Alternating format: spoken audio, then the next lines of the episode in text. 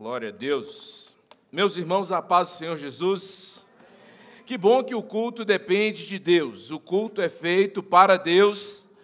E se o culto não dependesse de Deus, a gente estava perdido, hein? Se o culto dependesse da igreja. Tem dia que a igreja está animada, tem dia que a igreja não está animada, tem dia que os irmãos estão em paz, tem dia que os irmãos estão brigados, tem dia que os irmãos não querem cultuar. Se dependesse da, do pastor. Tem dia que o pastor está feliz, tem dia que o pastor está triste, tem dia que o pastor orou e jejuou o dia todo, tem dia que o pastor passou o dia inteiro acalentando pecado no coração. Tem, se dependesse do louvor, tem dia que o louvor ensaiou, tem dia que o louvor não ensaiou, tem dia que é bom, tem dia que não é tão bom, mas o culto depende do Senhor, todo dia, todo dia. Deus é bom todo dia, Deus é santo todo dia, Deus é fiel todo dia, Deus é maravilhoso todo dia, Deus é perfeito todo dia, Deus está no trono todo dia, e é por isso que nós nos alegramos em saber que o nosso culto depende do Senhor e aponta para o Senhor. Amém, meus irmãos? Glória a Deus. Nós estamos hoje em mais uma mensagem da nossa série Cristão Fake. Quem é o cristão fake? é aquele que crê em Deus, mas vive como se ele não existisse. Hoje nós vamos falar sobre aquele tipo de cristão que crê em Deus, mas vive preocupado o tempo todo. Tem alguém aqui que se preocupa? Hein? Que bom, que bom. Não que eu vou pregar para a gente hoje, né? Não que eu vou pregar para a gente. Nós nos preocupamos. E eu vou começar, eu preciso começar primeiro com um pleonasmo. Preciso dizer que preocupação é uma coisa muito preocupante. Você deveria se preocupar com a sua preocupação. Primeiro, depois, primeiro esse pleonasmo, depois desse pleonasmo a confissão. É um problema de todo mundo e é um problema meu também. Eu passo o dia inteiro ajudando gente a vencer preocupação eu sento uma hora e eu desenho, eu desenho muito bem, inclusive, né? desenho versículo, mapa mental, cito a Bíblia, uma hora de conversa, 40 minutos, eu consigo, com a, com a palavra de Deus, liberar a mente das pessoas de preocupação, de ansiedade, de tensão, o dia todo. Na hora que eu chego em casa, que eu vou dormir, como é que eu estou? Preocupado. Aí eu tenho que, eu fico, aí eu perco o sono. Aí eu fico ansioso. E aí eu fico pensando, como é que vai ser o amanhã? O que, é que eu estou fazendo? Pecando. Pecando. E você vai perceber hoje que o tipo de cristão verdadeiro, ele lida adequadamente com as suas preocupações. Mateus capítulo 6, versículo 27 a gente pode começar com ele, porque o Senhor Jesus nos dá, se não tivesse nenhuma outra, Jesus nos dá a grande razão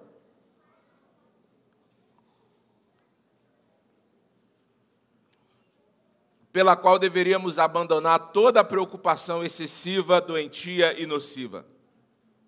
Jesus pergunta, Mateus 6 e 27.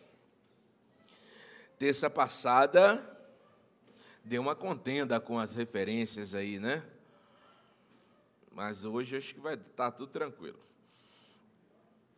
Quem de vocês, por mais que se preocupe, consegue acrescentar uma hora que seja à sua vida? Olha que palavra pungente do Senhor Jesus por maior que seja a preocupação, a sua preocupação não vai conseguir acrescentar uma hora que seja a sua vida. Ao contrário, da mesma maneira que a preocupação não consegue acrescentar um segundo na sua vida, a preocupação consegue fazer você viver menos. A gente vê gente que está vivendo menos por causa de preocupação e não vivendo mais por causa de preocupação. Jesus está nos dizendo e relacionando preocupação a tempo. para nos dizer, primeiramente, que a doença que vem da preocupação excessiva, que compromete o nosso cristianismo, é a ansiedade. É a ansiedade. A doença da preocupação em excesso é a ansiedade. E a gente fica sentindo um monte de coisa. Eu tenho uma lista tão grande que eu nem preciso dizer todas, mas a gente aumenta as alergias, sente dor nas costas, tem inflamação, tem espasmos, fica pálido, falta cor, no meu caso não falta, trem, sente tremores, mudança de temperatura no corpo. Uma hora está com o corpo, você entra na igreja média ali, está com 36. Na hora que você sai, está com 32, para estar morrendo né? Dor no peito, fadiga, necessidade exagerada de açúcar e de carboidrato e não tem açúcar que resolve, dificuldade em falar, excesso de energia ou falta de energia, tontura, frio, dormência, formigamento, um monte de coisa. Que vem de quê? Da ansiedade. Você está ansioso fica sentindo um monte de trem e fica, vou morrer, vou morrer, vou morrer. Chega no médico, ele olha para sua cara, parece que você não tem nada. Você está ansioso. Os cristãos que não entendem verdadeiramente o que é a fé. E a gente vai falar disso sobre a fé, que é o antídoto da ansiedade. Eles dão nomes diferentes para as preocupações, porque a gente precisa não assumir a nossa, é, como é que fala? É, é, a, a nossa falsificação no nosso modo de ser cristão. Então a gente não fala que a gente está ansioso, a gente não fala que a gente está sem fé. A gente fala o quê? Gente, tem uma coisa que está chamando muito a minha atenção esses dias. Inclusive, na hora de dormir, eu fico só pensando nisso. Entende? Mas ele não disse que está ansioso. Ele disse: tem algumas questões que eu estou trabalhando nelas ultimamente, e elas têm me consumido muito. Ou então a gente diz: gente, eu estou andando com tanta coisa na cabeça. E aí a pessoa que quer parecer crente e intelectual ao mesmo tempo, o que, que ela diz? Não, é porque eu sou uma pessoa muito focada. Quando eu foco numa coisa, entende? Ele está só dando nomes diferentes para o mesmo boi. Ele diz: é só um dia complicado, eu, é, é, é resultado de um dia complicado. Na verdade, a gente precisa parar diante de Deus e admitir que a gente fica dando nome novo para problema velho. A gente fica trabalhando a antiga independência de Deus, a antiga idolatria da gente mesmo, a antiga falta de confiança no futuro de Deus, com nomes novos. Mas exatamente isso que é criado lá no Éden, pela serpente conversando com a mulher. Você não precisa de Deus. Você pode resolver sua vida sozinho. Aliás, você pode ser, se quiser, igual a Deus. Igual a Deus. E a gente vive, eu falei disso esses dias atrás aqui, a gente vive brigando com Deus, inimigos de Deus e querendo ocupar o lugar de Deus. A síndrome de Deus vai matar a gente. E por que, que a gente fica ansioso? Porque a gente acha que é Deus e que tem o controle de tudo. E quando a realidade, a vida, joga na nossa cara que a gente não tem o controle de nada, a gente fica doido. Esse menino aqui é, é menino? Rodrigo, bem-vindo, que alegria recebê-los aqui. Deus abençoe, estão em casa. A gente fica doido. E as preocupações às vezes parecem ser muito honestas. A mãe que não tem fé no cuidado de Deus para com seus filhos, ela chama a mãe tranquila de relaxada. Gente, nunca que eu ia conseguir ser uma mãe relaxada igual fulano de tal. Gente, ela deita e dorme. É porque ela confia na palavra de Deus. E ela sabe que ela não pode acrescentar um. Não, quem é mãe aqui? Vamos, vamos fazer a ilustração direito. Quem é mãe aqui, levanta a mão. Quem aqui que é mãe que o menino já teve uma coisa assim, um machucado, uma queda, fez uma besteira grande assim, debaixo do seu nariz? Todas. Todas. Eu creio que quem cria, é, o ditado da minha avó é certo: quem cria é Deus, certo? Quem cria é Deus. E a gente fica transferindo essa síndrome de Deus. Aquela pessoa que acha que precisa levar trabalho para casa e fazer reuniões mentais à noite e que precisa tomar decisões três e quatro horas da manhã, o que, que ela fala de quem está dormindo? É muito irresponsável. Nunca vai crescer na vida porque não dedica. Ele não dedica, não é. É porque ele sabe que ele tem a, ele não tem o controle de todas as coisas.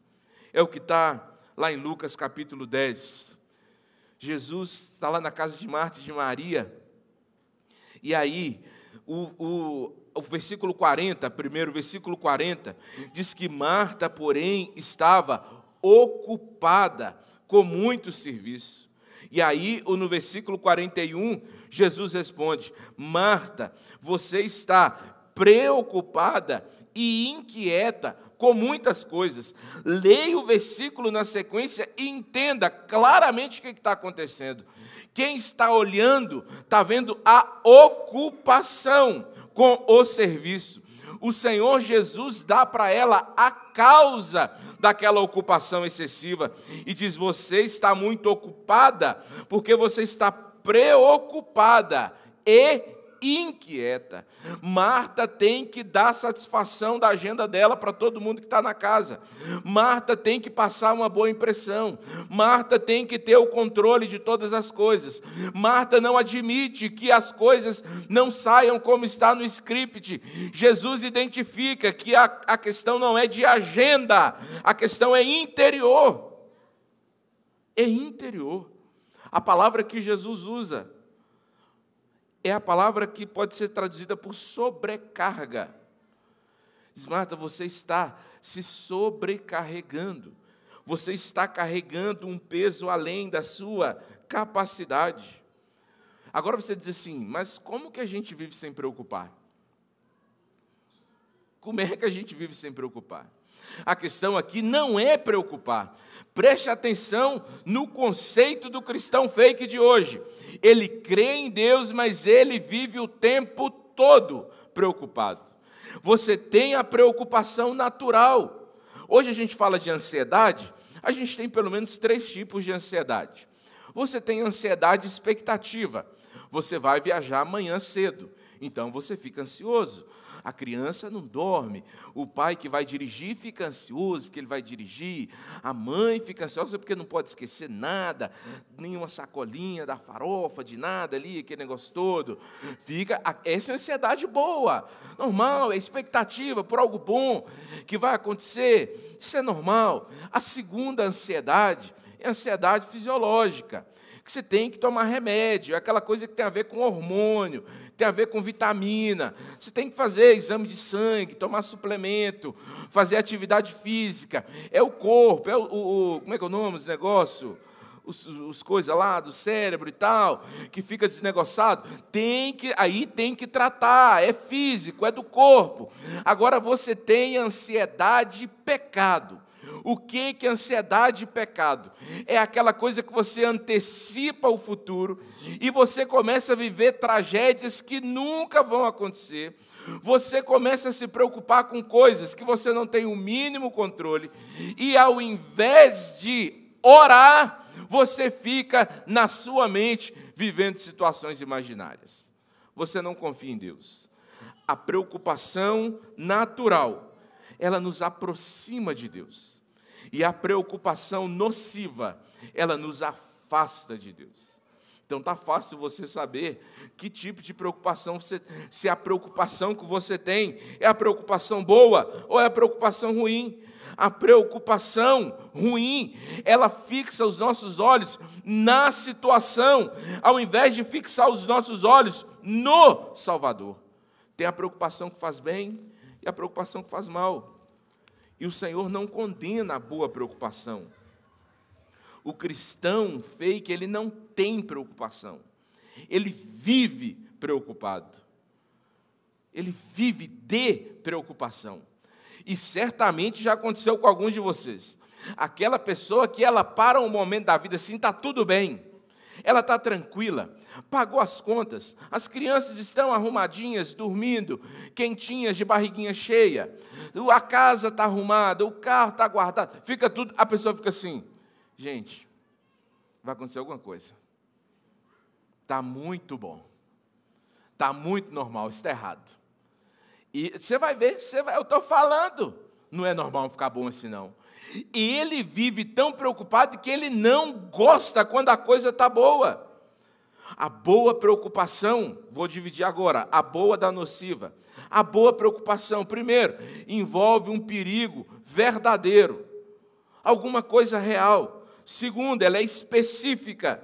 Terceiro, ela se dedica ao problema. Quarto, ela resolve os problemas. E quinto, e mais importante, ela busca a resposta de Deus. Agora, a preocupação ruim geralmente não tem fundamento. Dois, ela é genérica. Você faz um monte de coisa na cabeça ao mesmo tempo. E aí você diz, você está preocupado com o quê? Com nada. E com tudo ao mesmo tempo. Terceiro, ela traz uma obsessão pelo problema, e isso geralmente gera amargura. Quarto, ela cria mais problemas. E quinto, e pior, ela busca a resposta em si mesmo e nas outras pessoas. Sêneca, um filósofo da Roma antiga, disse que o homem sofre, o homem que sofre antes do necessário, ele sofre mais do que o necessário. Faça uma lista das suas preocupações anteriores e veja se muito mais da metade dela nunca se realizaram. Nunca se realizaram. A preocupação é uma antecipação inútil do futuro. E você precisa, pela fé em Jesus Cristo, e pelo conhecimento da palavra de Deus, e pela segurança que o nome do Senhor Jesus nos oferece, dominar a preocupação. Como? Vou te dar alguns conselhos, e vou fazer isso rapidamente. Primeiro, você precisa perceber o real valor da vida. Quando nós falamos em valor da vida, nós não estamos falando só de eutanásia, só de aborto, só de penas de morte, de homicídio. Quando nós falamos de valor da vida, nós estamos dizendo do que nós acreditamos que é prioridade para Deus. Olha o que está nos versículos anteriores ao que nós lemos, Mateus 6, 25. Não é a vida mais importante que comida, e o corpo não é mais importante do que a roupa.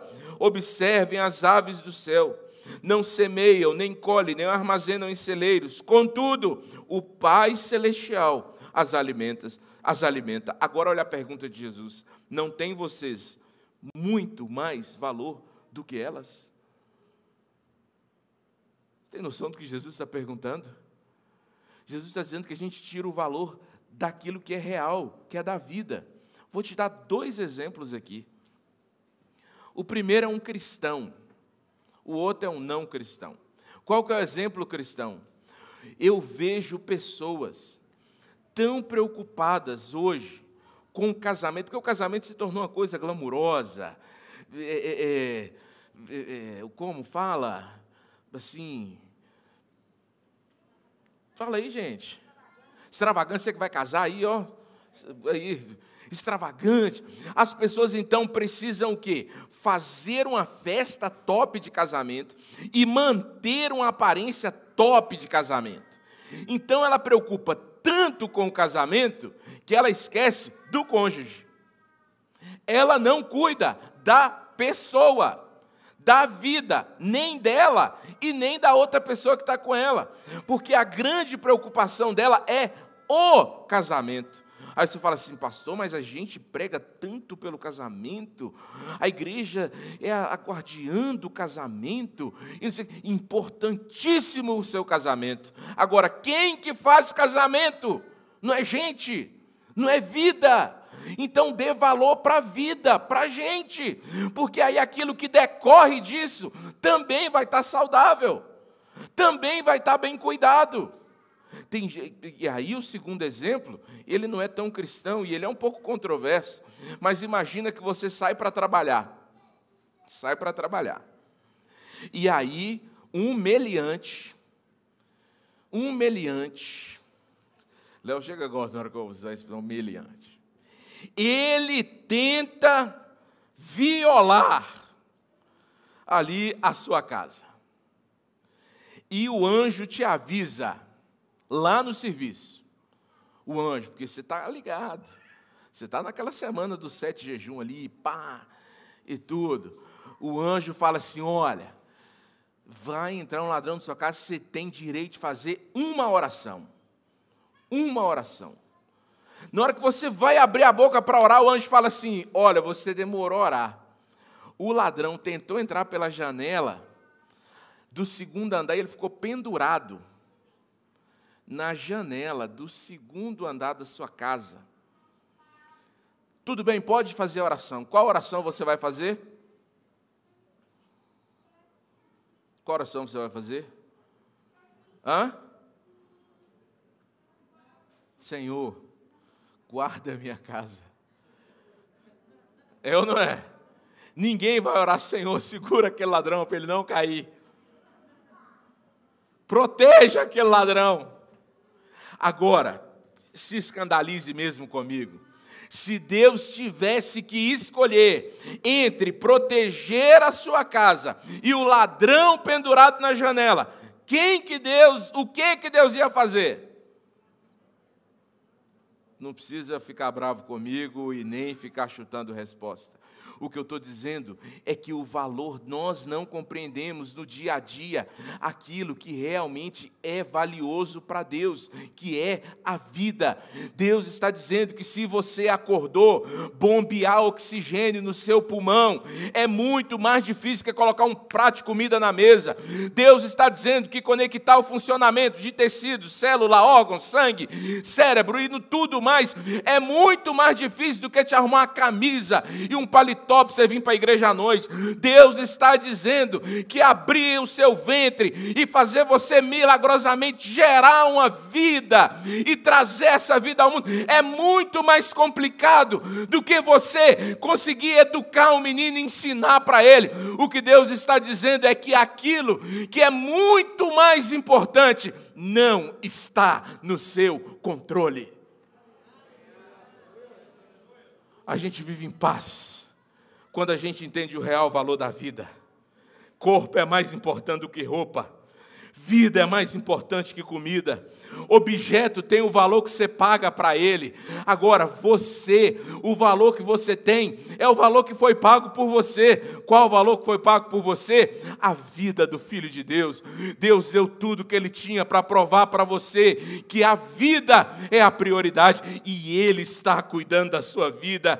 Ele não perde o controle da vida. Ele não erra no cuidado da vida. Ele não descuida no cuidado da vida vida, Ele deu a própria vida para cuidar de você. Ora, se Ele alimenta os pássaros, como Ele não vai alimentar você? Pássaros passam perrengues. Você acha que Jesus está falando que o pássaro tem a comida de mão beijada? Alguns precisam migrar de um continente para o outro, se quiserem sobreviver mas Deus mostra para o pássaro onde está a comida. Gente, isso me impressiona. Janine talvez consiga explicar isso para mim.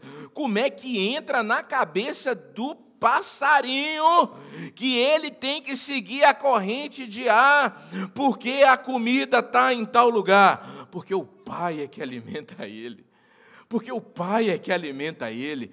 Meus filhos, aquele monte de menino que eu tenho, na hora que vai dando ali, 11, meio-dia, meio-dia e meio, onde eles estiverem, eles só se preocupam com uma coisa: se mover para o lugar da comida. Por que, que eles fazem isso? Porque eles sabem que eles têm um pai que vai prover comida para eles em casa. Tita ainda é mais ousada ainda. Tito vira para a mãe dele e fala: Mãe, a senhora está precisando ir no supermercado. Por quê, Tito? Porque a minha bolacha acabou. Mas tem bolacha aí, Tito, mas não é a minha. Entende? Quem que pode ter uma ousadia dessa? Quem confia no Pai que tem. Quem confia no Pai que tem. Deus tem muito mais que bolacha para você. Deus tem vida para você. Tem gente morrendo por causa da bolacha, adoecendo por causa da bolacha e desprezando a vida que Deus tem para ele. A vida é o mais importante. Então, quer vencer a ansiedade? Quer vencer a preocupação excessiva? Perceba o valor real da vida. Quem está me entendendo, diga amém. Segundo, compreenda a inutilidade da ansiedade. É o versículo que a gente leu no início. Jesus está dizendo: por mais que você se preocupe, você pode acrescentar alguma coisa à sua vida? É inútil. Estou preocupado porque eu tenho conta para pagar.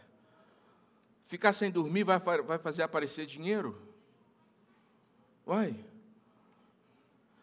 Esses dias, esses dias eu conversei com, com uma adolescente e ela estava chateadíssima porque ela estava gorda.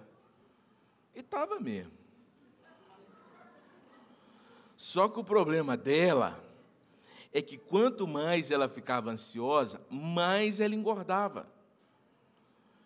Eu falei, menina, pensa, você não precisa nem pensar espiritualmente agora, não. Pensa na lógica. Muita preocupação, muita gordura. Qual é a lógica contrária? Pouca preocupação, pouca gordura, relaxa. Fecha a boca também um pouquinho. E arruma uma coisa para você fazer, um serviço, alguma coisa. Você entende? A pessoa se lança naquilo que lhe causa mal. A mente fica escrava daquilo que lhe mata.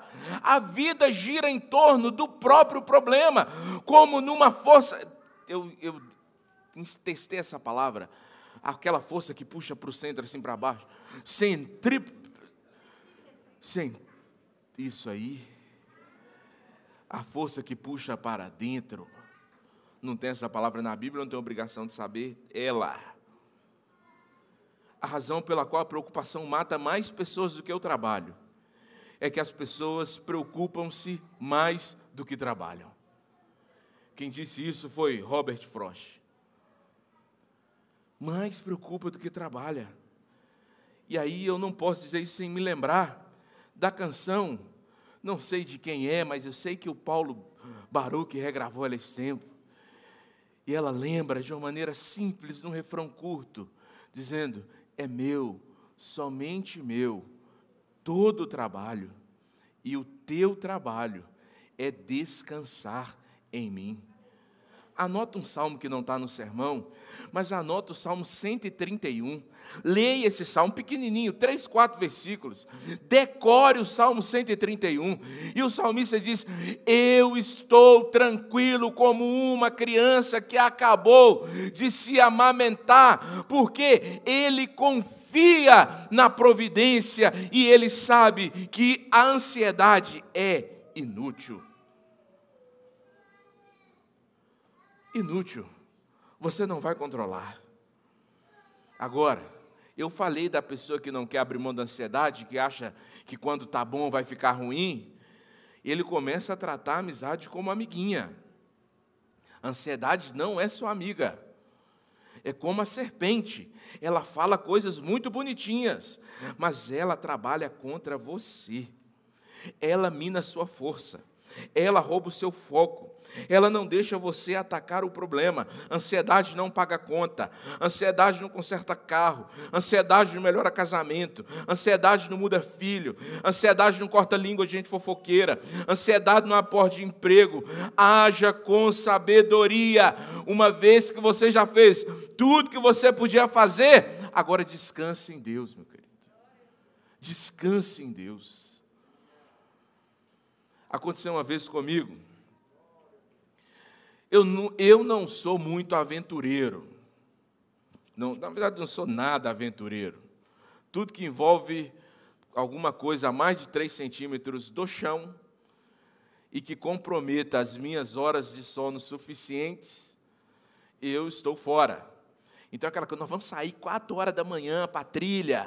Digo, vou orar para você antes de eu dormir, porque se você depender da minha oração, enquanto você estiver na trilha, você está perdido. Certo? Não vou.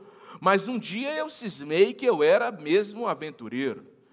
E aí a igreja me deu os dias para descansar, e eu consegui fazer uma reserva num hotel, só que era para uns três dias depois do dia que, a reserva do dia que eu saí efetivamente de férias. Falei, gente, eu sou novo, eu sou jovem, eu vou curtir a vida, porque, né, a gente é jovem. Saí três dias antes. Fui na direção oposta que eu tinha que ir. Acho que eu já contei para a Cleusa essa história. Chegou lá, o lugar que eu fui sem programar era caro, o dinheiro que eu tinha não dava para eu ficar lá os dois dias. Falei, vou ter que voltar. Na hora que eu voltei, que eu cheguei aqui de novo, falei, gente, eu estou animado ainda. Então, bora já para o lugar que a gente tem que ir. Vamos! A Bela era mais novazinha. Falei, Fabiana, moça, está animada? Estou animada. Falei, Bela, você está animada? Estou animada. Meu amigo, Bela tem o que comer ali, já era. Ali é desde nova, né? Tendo uma bolachinha também igual o Tito, já era. Meu querido, voltando, viajamos a noite toda, chegamos no lugar onde eu iria três dias depois. Não achamos lugar para hospedar. Mas ficamos sabendo através de um amigo que tinha uma praia linda, 70 quilômetros depois. Era noite, quase amanhecendo, chovendo, mas eu sou jovem, eu sou animado. Falei, não, vamos para lá agora. Vamos para lá agora. E fomos, achamos um lugar maravilhoso, uma pousada linda, com café da manhã bacana, que eu conseguia pagar. Sabe o que aconteceu nos dias seguintes? Eu arrumei uma dor na coluna, umas câimbras na perna, que para eu conseguir recuperar em uma semana, para eu trazer minha esposa e minha filha de volta, deu o que fazer.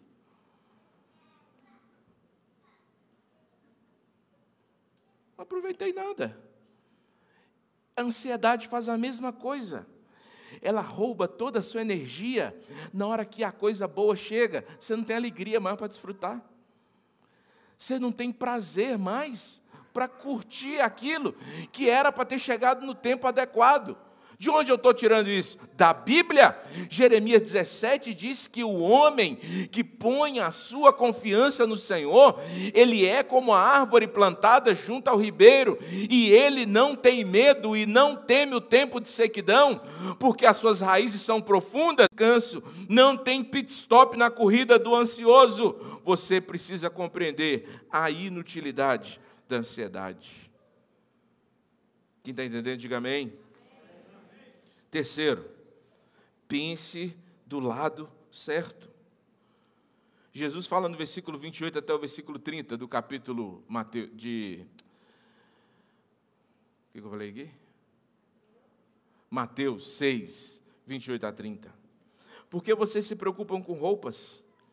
Vejam como crescem os lírios do campo, eles não trabalham, eles não tecem. Contudo, eu digo que nem Salomão, em todo o seu esplendor, vestiu-se como um deles. Se Deus veste assim a erva do campo, que hoje existe e amanhã é lançada no fogo, não vestirá muito mais a vocês, homens de pequena fé. Jesus não está chamando esses homens de cuidadosos. Jesus não está chamando esses homens de previdentes. Jesus não está chamando esses homens aqui de homens dedicados. Jesus está dizendo que eles são de pequena fé. A pessoa ansiosa, ela não tem fé ou ela tem pouca fé. A Bíblia está dizendo que a única maneira de você vencer a preocupação excessiva e nociva é pela fé. A fé está no lado oposto da preocupação. Um dos sonhos que eu tenho na minha vida é conseguir montar um cubo mágico. Nunca consegui. Tenho a impressão que nunca conseguirei.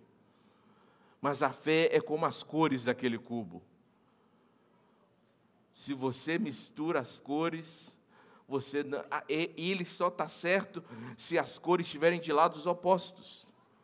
A fé está no lado oposto do cubo, ao lado da. Como é que a frase ficou errada aqui? No cubo, a fé está do lado oposto da ansiedade e da preocupação excessiva. Além do mais, Romanos capítulo 14, 23, Paulo diz que tudo que não provém de fé é pecado. Pecado. Quando a gente vive pela fé, a gente acredita que tudo está debaixo do controle de Deus. Eu não preciso defender-me. É, quem diz isso? Quem escreveu aquele livreto, Cinco Votos para Obter Poder Espiritual? Cinco votos para obter poder espiritual? Tozer, Tozer, por isso que tem, tem uns nerdzinhos da teologia na igreja, ajudar a gente. Tozer diz que se você quiser desenvolver poder espiritual, uma das coisas que você precisa fazer, inclusive, é nem se defender. Porque você confia que até a sua defesa e a sua vingança, se necessário, elas vêm do Senhor. Porque o homem carnal, ele só vê as pessoas contra ele. Um homem um pouquinho menos carnal, ele consegue ver o diabo por trás das pessoas contra ele. Mas o homem espiritual, ele vê que além das pessoas e do diabo, Deus está acima de todos, no controle de todas as coisas. Ele não vive olhando para as pessoas e ele não vive olhando para o diabo, mas os olhos dele estão firmes e fixados no Senhor, que tem o controle de todas as coisas. Deus falou que vai te alimentar. Deus falou que vai te vestir. Se você não acredita nisso, é incredulidade. Não acreditar na provisão de Deus é chamar Deus de mentiroso. Não viver de acordo com o que Deus diz é dizer com a sua prática de vida que Deus está mentindo para você. Agora, qual que é o caminho de alcançar a fé? É orando. Quando você ora, a preocupação se dissipa como uma nuvem. Muitos de vocês já devem ter tido essa experiência, assim como eu. Você fica doido, você fica ansioso, você fica agitado. Alguma coisa lembra você que o caminho é a oração, e você se ajoelha, para, se assenta, deita, sei lá como for, mas ora. E quando você encerra a oração, o recurso ainda não está lá, a resposta ainda não está lá, a definição ainda não está lá, o futuro ainda não está lá, mas a paz de Deus já invadiu o seu coração. E você agora está firme, está confiante, porque o caminho para alcançar a fé é a oração. Toda vez que você já fez o que podia e entregou tudo a Deus com fé, e você fica ainda agitado e preocupado, você deve se lembrar que é hora de orar, meu irmão. Hora de orar. Eu estou com alguns irmãos, cento e poucos irmãos, fazendo, com jovens, vocês estão lá no, no Telegram, na, na oração das três da manhã? Estão? Amém, varão? Olha, ela pôs a mão assim, tipo assim, ó, não estou acordando. Vocês estão? Três horas da manhã. E eu cismei que eu consigo orar com um jovem três horas da manhã. De vez em quando eles têm que me ligar para me acordar. E eu escrevo todos os dias para eles uma, uma, uma mensagenzinha rapidinha. Aquilo leva tempo para escrever. Eu fico, gente, uma coisa da Bíblia que eu creio, que eu sei, que eu vivo, que eu leio todo dia. É difícil de escrever. Imagina escrever uma carta de lamúria aquele textão no Instagram de lamúria, de reclamação, de não sei o quê, de indireta, aquilo dá trabalho para fazer, meu irmão. Imagina se você gasta esse tempo orando. Imagina se tivesse gastando aquela energia orando. Quanta coisa boa não seria produzida ali. Deus está querendo conduzir você pelo caminho da oração para vencer a preocupação. Quem está entendendo, diga amém. amém. Quarto, veja Deus como Pai.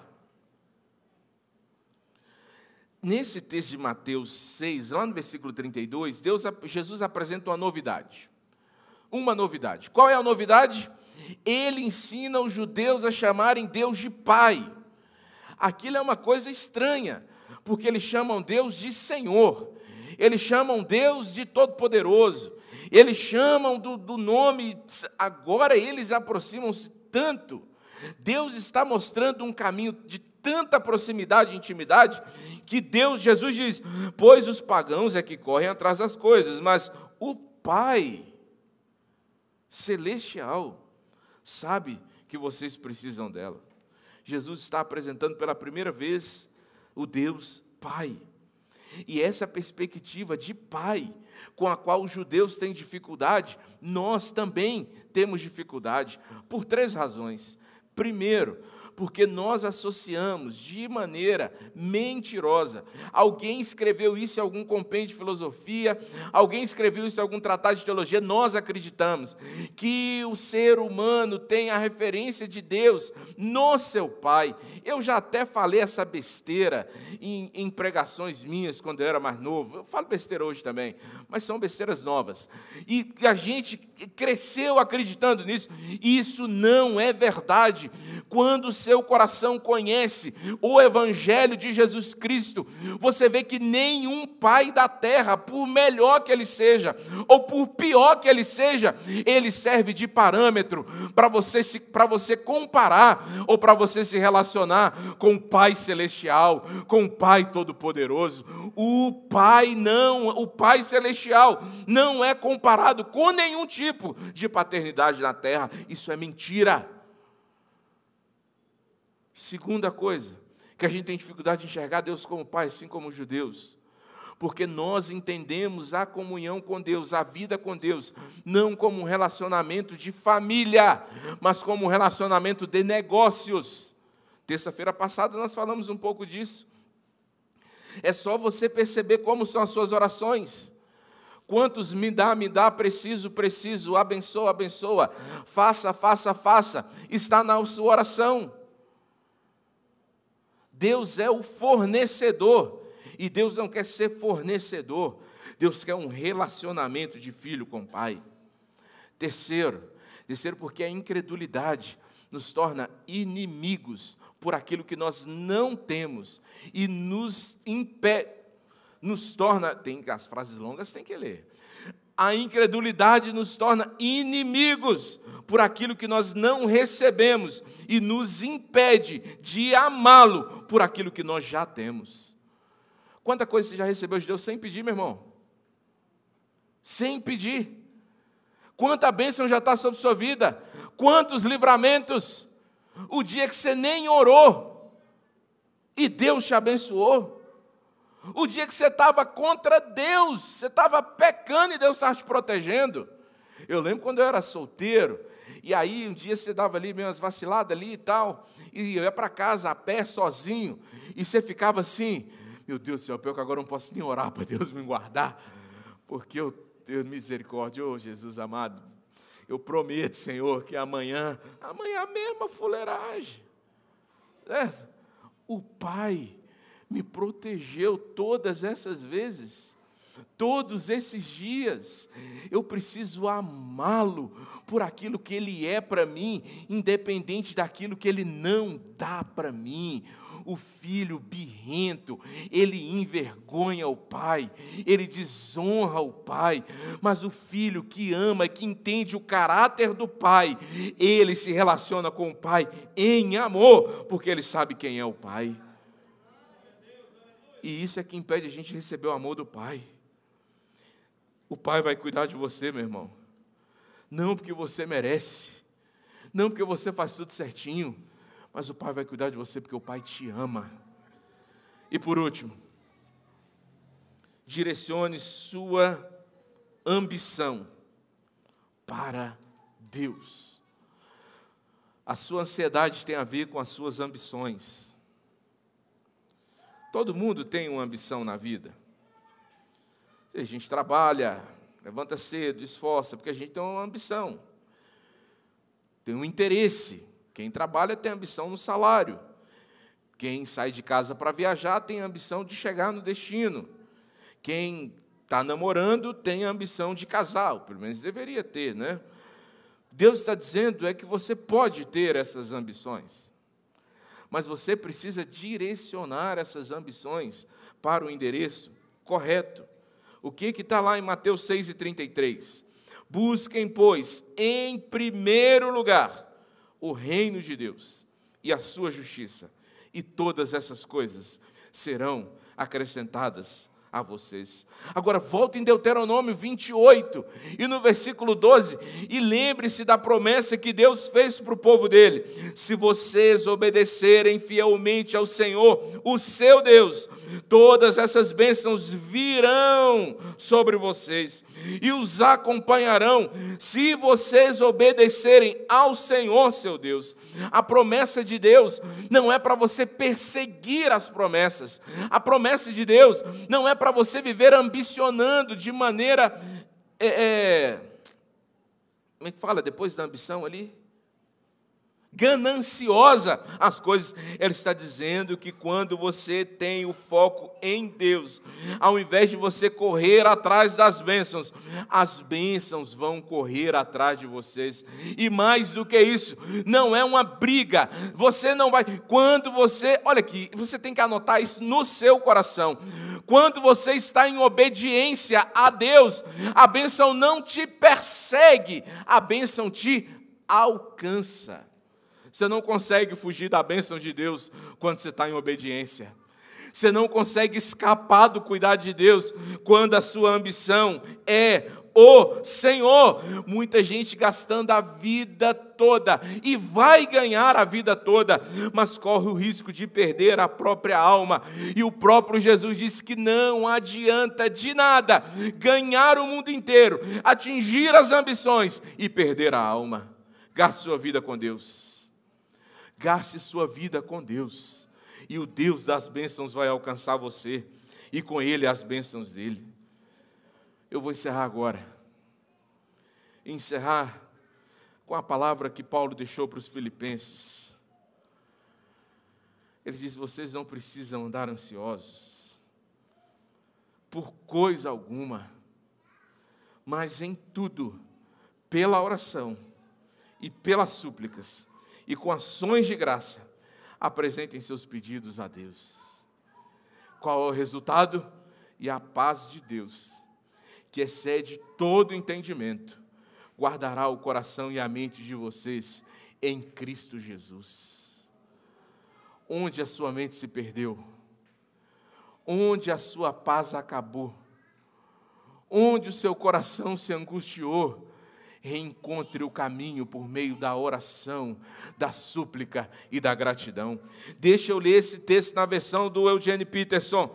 Em vez de se preocupar orem, permitam que as súplicas e os louvores transformem seus receios em orações, permitindo que Deus os conheça, antes que vocês percebam a compreensão e a integridade de Deus, que só contribui para o bem, virá e os acalmará. É maravilhoso o que acontece quando Cristo retira a preocupação do centro da preocupação humana. Quem tem a Bíblia, a mensagem, grava esse texto, grifa esse texto. O tamanho da sua preocupação deveria ser a proporção da necessidade da oração. Quanto mais você preocupa, mais você deveria orar. Mas a questão é que quanto mais você orar, menos você vai se preocupar. Quando você transforma seus receios em oração, você vai construindo a vida de intimidade com Deus. E acontece o que Jesus reforçou das palavras que Davi já havia dito no Salmo: o Pai, o Pai. Aqui ele não está falando, o Senhor, o Mestre, o Pai, sabe o que você precisa antes que você peça. Antes que você peça. Antes que você peça grande intimidade com Deus te conduz para grandes conquistas. Te orar por você, fica sentado mesmo. Mas talvez seu coração está palpitando de ansiedade. Talvez sua semana começou agitadíssima. E você diz que crê em Deus, mas vive o tempo todo preocupado. Talvez a providência de Deus tenha trago você para esse lugar.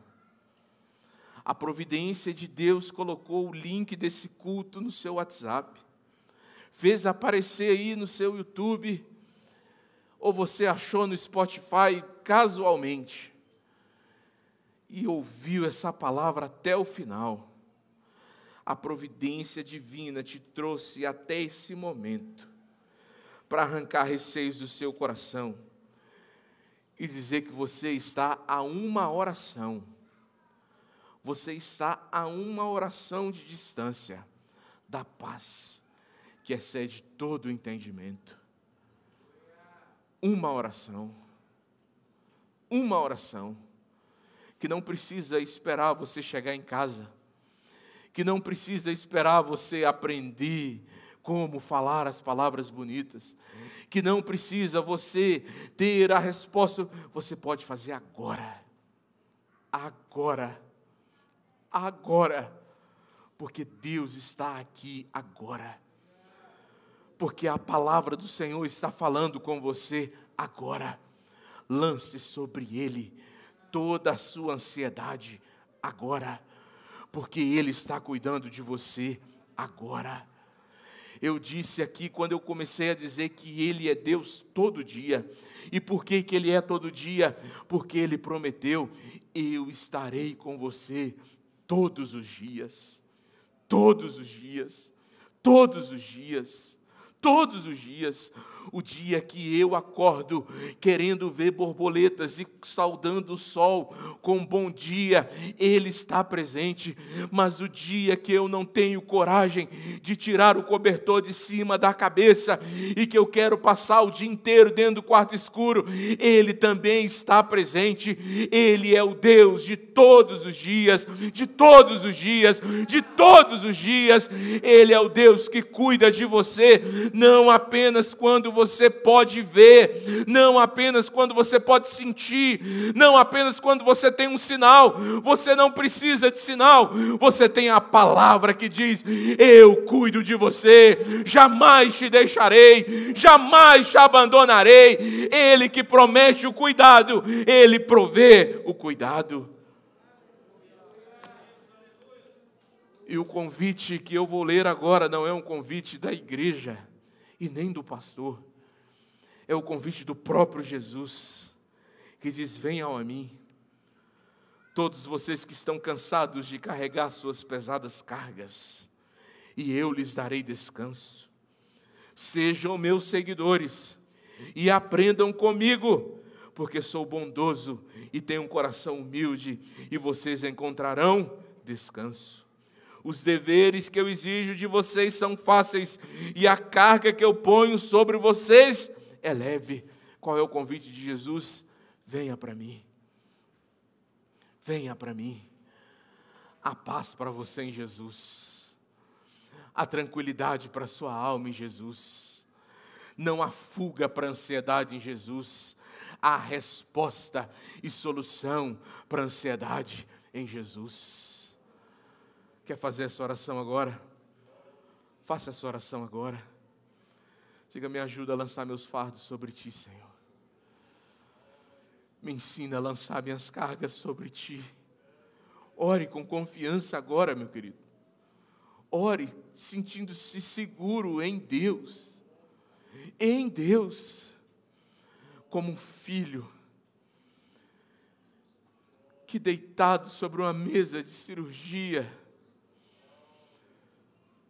com medo daquela sala fria, cheia de coisas, de sons. Segura firme na mão do Pai. E diz: Papai, promete que o Senhor vai ficar comigo. Promete que o Senhor vai ficar comigo. E o pai diz: Eu nem preciso te prometer isso, porque eu sou seu pai. Eu nem preciso te falar isso, porque eu sou seu pai. Se o pai humano não se arreda da porta do bloco de cirurgia enquanto o filho não sai de lá em segurança, se o pai que é mau não dá pedra quando o filho pede pão, não dá cobra quando o filho pede peixe, imagina o Pai celestial. Você tem pai, você não precisa desse desespero. Você tem pai, você não precisa dessa loucura. Você tem pai, ainda que você não, tinha tido, não tenha tido pai nessa terra, tem um pai celestial que é acima de qualquer conceito, ideia de paternidade. Filho, você tem um pai. Você tem um pai. Deita no colo do Pai agora. Derrame lágrimas no colo do Pai agora. E diga: Pai, não solta a minha mão, Pai. Não solta a minha mão, Pai.